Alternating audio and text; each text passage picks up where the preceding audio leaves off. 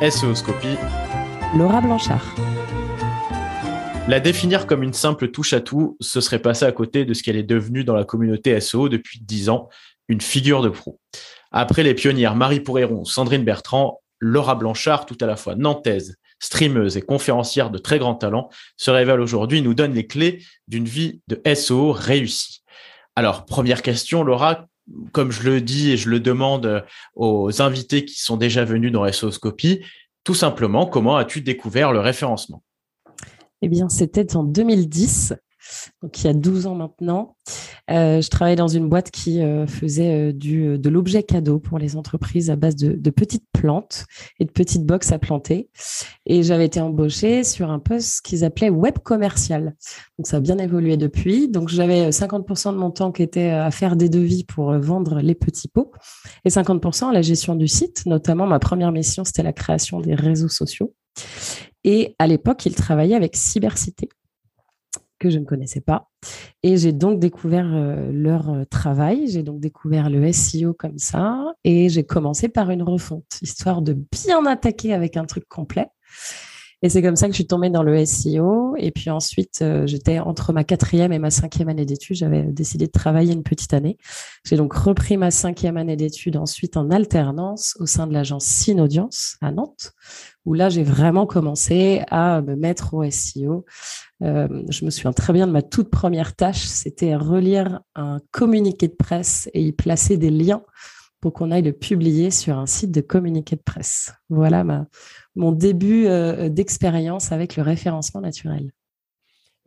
Finalement, quelles sont les, les personnes, qu'elles soient dans la communauté finalement ou, ou pas, euh, qui t'ont transmis le goût à la fois de la découverte, et parlons de la découverte, j'allais dire de manière très globale, est-ce que tu as un, enseignant, un professeur euh, dont tu te souviens, qui t'a transmis ce goût pour apprendre? Et est-ce que également, deuxième question, dans la communauté, il y a, y a des personnes ou une personne qui t'a vraiment donné ce goût, qui t'a accroché avec euh, son discours, ses connaissances, etc., tu as pu rencontrer dans les événements euh, d'ailleurs J'ai un peu triché pour cette question parce que comme j'ai écouté tes autres épisodes, euh, je l'avais entre guillemets un peu préparé. Du coup, je suis allée voir les premières personnes que j'ai suivies sur Twitter. Et le premier de la communauté SEO, en fait, il y en a deux. Euh, il y a Yann Sauvageon, qui était le responsable de l'expertise chez Synaudience, qui m'a foncièrement tout appris. Et la deuxième personne, euh, c'est WebRank Info, donc c'est Olivier, euh, qui, euh, voilà, c'est en, interne, Yann qui me transmettait le savoir. J'ai évidemment lu le livre d'Olivier Andrieux, d'ailleurs, on a encore l'édition 2011 au bureau, là, et, et. WebRank Info, où j'ai parcouru toutes les pages du forum. Et après, euh, les personnes qui m'ont marqué, il y en a, il y en a beaucoup. Si je reprends cette liste des gens que j'ai suivis sur Twitter, très vite euh, est arrivé Paul Sanchez, euh, Kevin, euh, Mathieu, etc., etc. Et puis, euh, si je peux parler plutôt de choses un peu plus contemporaines, euh, on va dire 2020-2022, pas mal de femmes. finalement, notamment qui viennent de l'UX et qui sont sensibilisés au SEO. Je citerai notamment Carole Lemet, euh, qui est une UX designer euh, et qui comprend très bien le SEO, donc avec qui on échange beaucoup et qui fait que j'ai pris une couleur un peu SEO UX euh, ces derniers temps. Est-ce que dans, dans, dans, ton adolescence, dans tes études, euh, comme il s'est passé pour beaucoup de référenceuses et de référenceurs, c'est-à-dire qu'ils se sont rapprochés de cette discipline au cours de leurs études, parce que par exemple Sylvain Perronnet a, a, a été algorithmicien et il est toujours, euh, ou d'autres personnes qui étaient plutôt des scientifiques, je pense notamment à Fred Bobet, euh, alias Durf. Est-ce que toi, ça t'est venu euh, parce que tu étais, je sais pas, attiré par un côté geek ou un côté plutôt un peu scientifique, ou est-ce que finalement, c'est un peu venu avec des lectures parce que tu t'intéressais au numérique, etc. La partie SEO pure, c'était euh, une surprise avec justement cette expérience avec Cybercité. Je connaissais pas ce domaine. à l'époque, j'étais persuadée que ça se faisait tout seul dans Google, jusqu'à ce que je réalise que c'était une industrie qui pesait des milliards. Euh, par contre, la partie informatique, euh, ça vient de mon papa, donc c'est pas très original. Euh, mon père est entrepreneur et il avait sa boîte pendant 15 ans avec avec ma maman qui l'a accompagné pendant une dizaine d'années. Et ils vendaient du matériel informatique, de la formation au logiciel, euh, euh, notamment compta, gestion. Et donc, toute gamine, bah, je faisais du roller dans le grand hangar où il y avait des claviers et des ordinateurs. Donc, j'ai toujours eu ce goût pour l'informatique. On a eu un ordinateur, je devais être en, sixième, je crois, à la maison. On a tout de suite eu Internet. Et ensuite, au niveau de mes études, bah, comme je connaissais pas du tout le SEO et que j'allais pas forcément, j'avais pas forcément une fibre technique. Par contre, j'avais cette curiosité qui m'avait transmise. J'ai fait une école de commerce et donc je me suis plutôt dirigée vers le marketing. À la base, je voulais faire du marketing international d'ailleurs. Bien raté ça. Et donc j'ai choisi le marketing parce que euh, que j'ai découvert la socio au lycée et je trouvais ça euh, fascinant de, de, de comprendre des des comment les gens réfléchissent, comment euh, à, la, à, la hauteur d'une société, il y a des courants de pensée qui peuvent se transmettre. Et j'avais l'impression qu'au travers du marketing, je pouvais lier à la fois un, un, métier qui me donnait un salaire quand même, avec cette curiosité de l'autre et cet intérêt pour la compréhension des, comportements humains.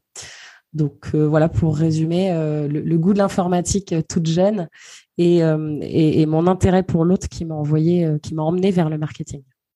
Alors, tu, parles de, de courant de pensée. C'est très intéressant parce que on, a vu avec euh, Sylvain ou, Mathieu notamment comment euh, on, est parti d'un référencement au début des années 2000 et qui était un petit peu basé sur quelque chose d'un peu underground, de partage, vers quelque chose qui s'est à la fois démocratisé et peut-être aussi un peu mercantilisé. Est-ce que toi, tu vois, dans ce milieu du référencement, euh, avec, j'allais dire, ton regard qui est euh, passé de Synaudience, euh, maintenant dans une autre agence à Nantes, avec ton regard également d'organisatrice d'événements et conférencière. Est-ce que tu vois différents courants de pensée aujourd'hui dans le référencement? Pas une question facile. De un, parce que j'ai pas tout l'historique de Sylvain et Mathieu depuis les années 2000. Moi, mon regard, il a commencé en 2010 sur la communauté. ce qui est sûr, c'est que euh, notre métier est toujours aussi multiple, voire de plus en plus multiple. Et c'est ce qui fait la richesse de notre métier. En 2019, à Quai du Web, où je connaissais pas encore très bien Fred, j'étais allée son stand, voir son stand Your Text Guru. Et il, me, disait une phrase que, euh, qui me drive aujourd'hui. Il fait ce qui fait la beauté du métier du SEO, c'est qu'il y a mille façons de le faire. Euh, donc, un courant de pensée, je ne sais pas. Ce qui est sûr, c'est que ce qui unit les SEO, c'est la curiosité. Et du coup, l'innovation fait partie en fait intégrante de nos métiers. Donc, euh, que ce soit euh, les contenus générés par IA, par exemple, en ce moment que, je vois beaucoup sur Twitter, même si moi je suis pas sensible à cette, ce sujet-là, que je vois la volonté de créer toujours plus d'outils, la volonté de démocratiser aussi le SEO on, a toujours eu, et ça pour le coup j'ai l'impression que ça n'a pas changé même si on le fait différemment, on a toujours eu ce problème de représentativité.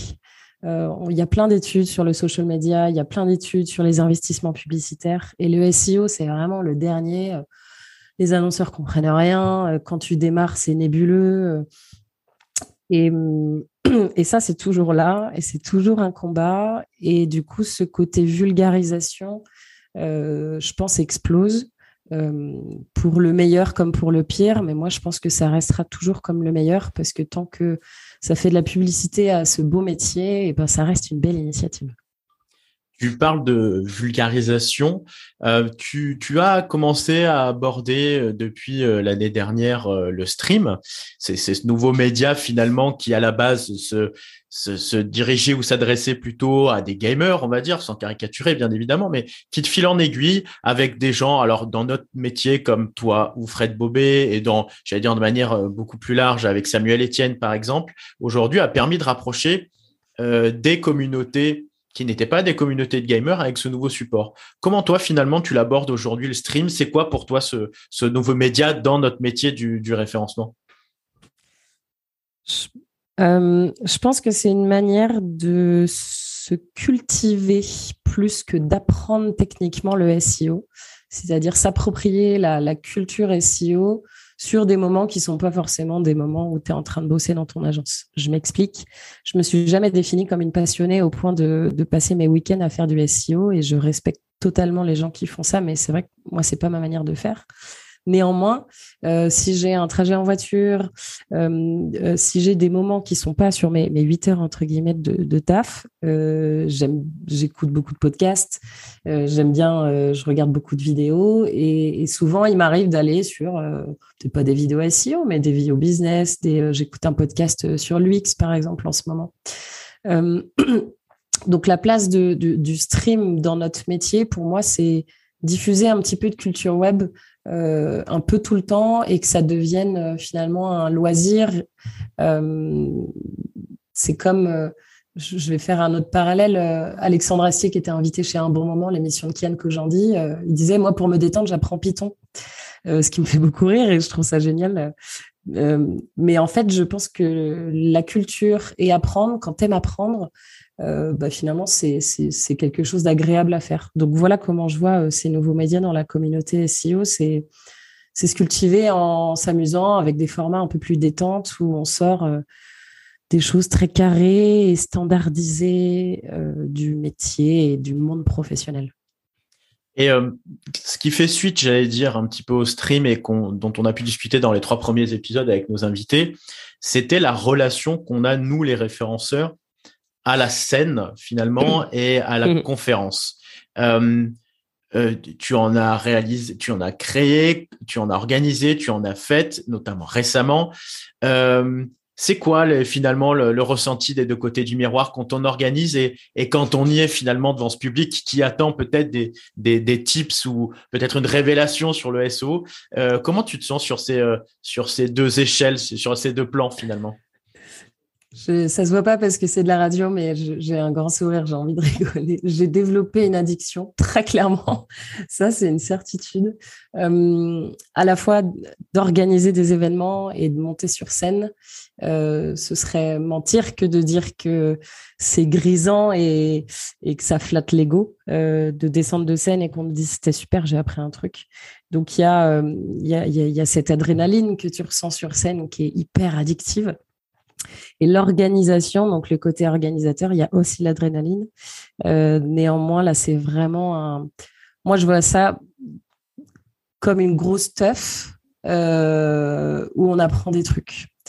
Euh, on a besoin de contact humain, je, l'apprends à personne, ça fait du bien de rencontrer des nouvelles personnes. Bah, c'est comme ça que j'imagine, donc notamment Web Island que j'organise à Nantes c'est euh, venez, on se rassemble, on parle de trucs euh, qu'on a en commun et, et on boit une coupette de champagne, quoi. Ça, c'est là vraiment la partie organisateur. Et du coup, je vais continuer à en faire. Le stream m'apporte ça euh, aussi. Si tu, tu, mets, tu te mets dans une posture de conférencier, même quand tu es derrière un écran.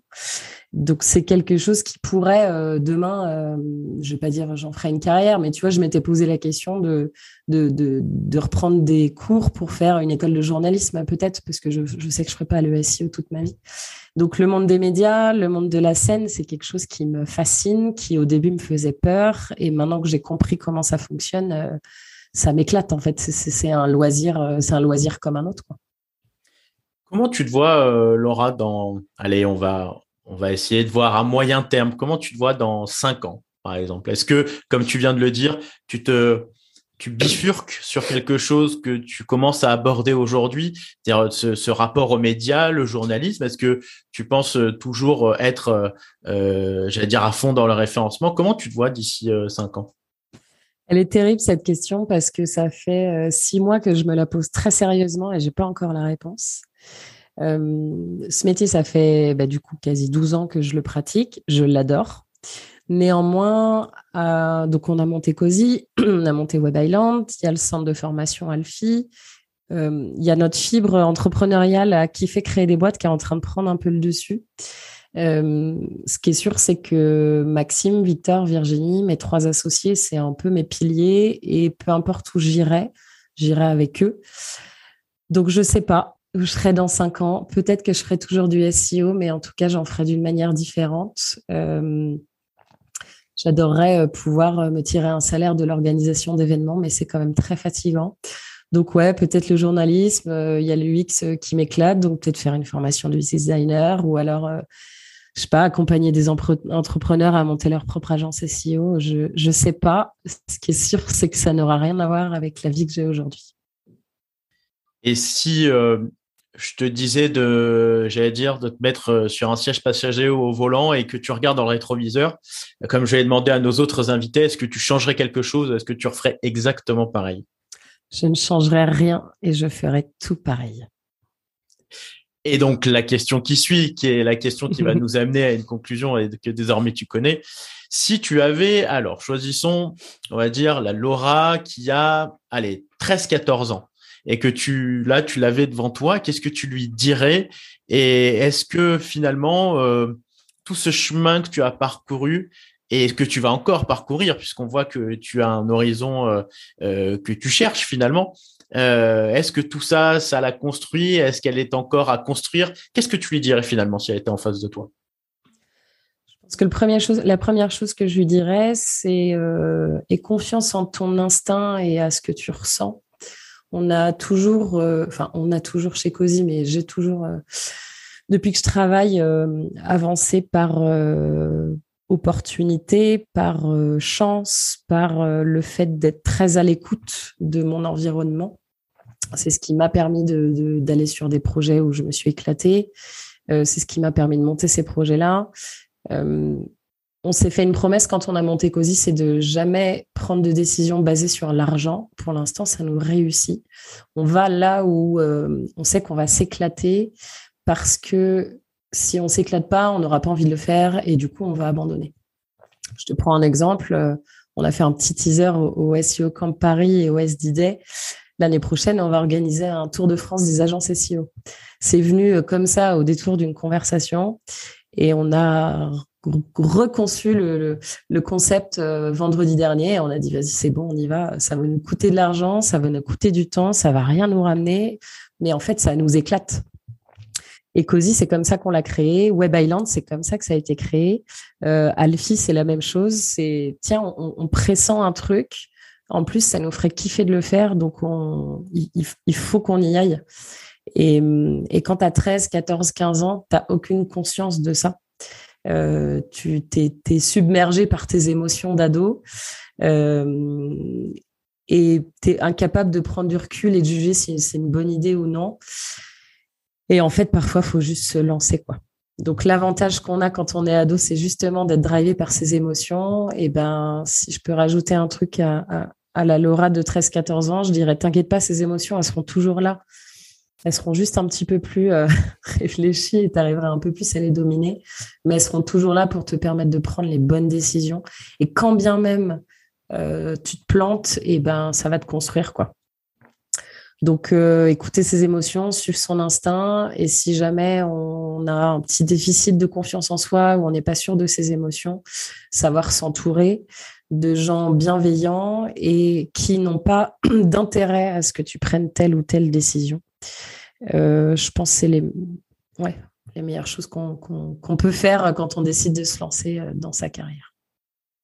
Merci beaucoup Laura pour cet entretien, euh, je trouve puissant et qui donne un regard sur l'amour qu'on peut porter sur ce métier et finalement aussi aux différentes perspectives qu'on peut avoir dans sa vie. Je te remercie vraiment beaucoup d'avoir participé à SOScopie. On se retrouve bientôt et notre prochaine invité sera, attention, Laurent pour Ellie. Euh, je vous souhaite à toutes et à tous une très bonne journée ou une très bonne soirée. Au revoir Laura, merci. Merci Thomas.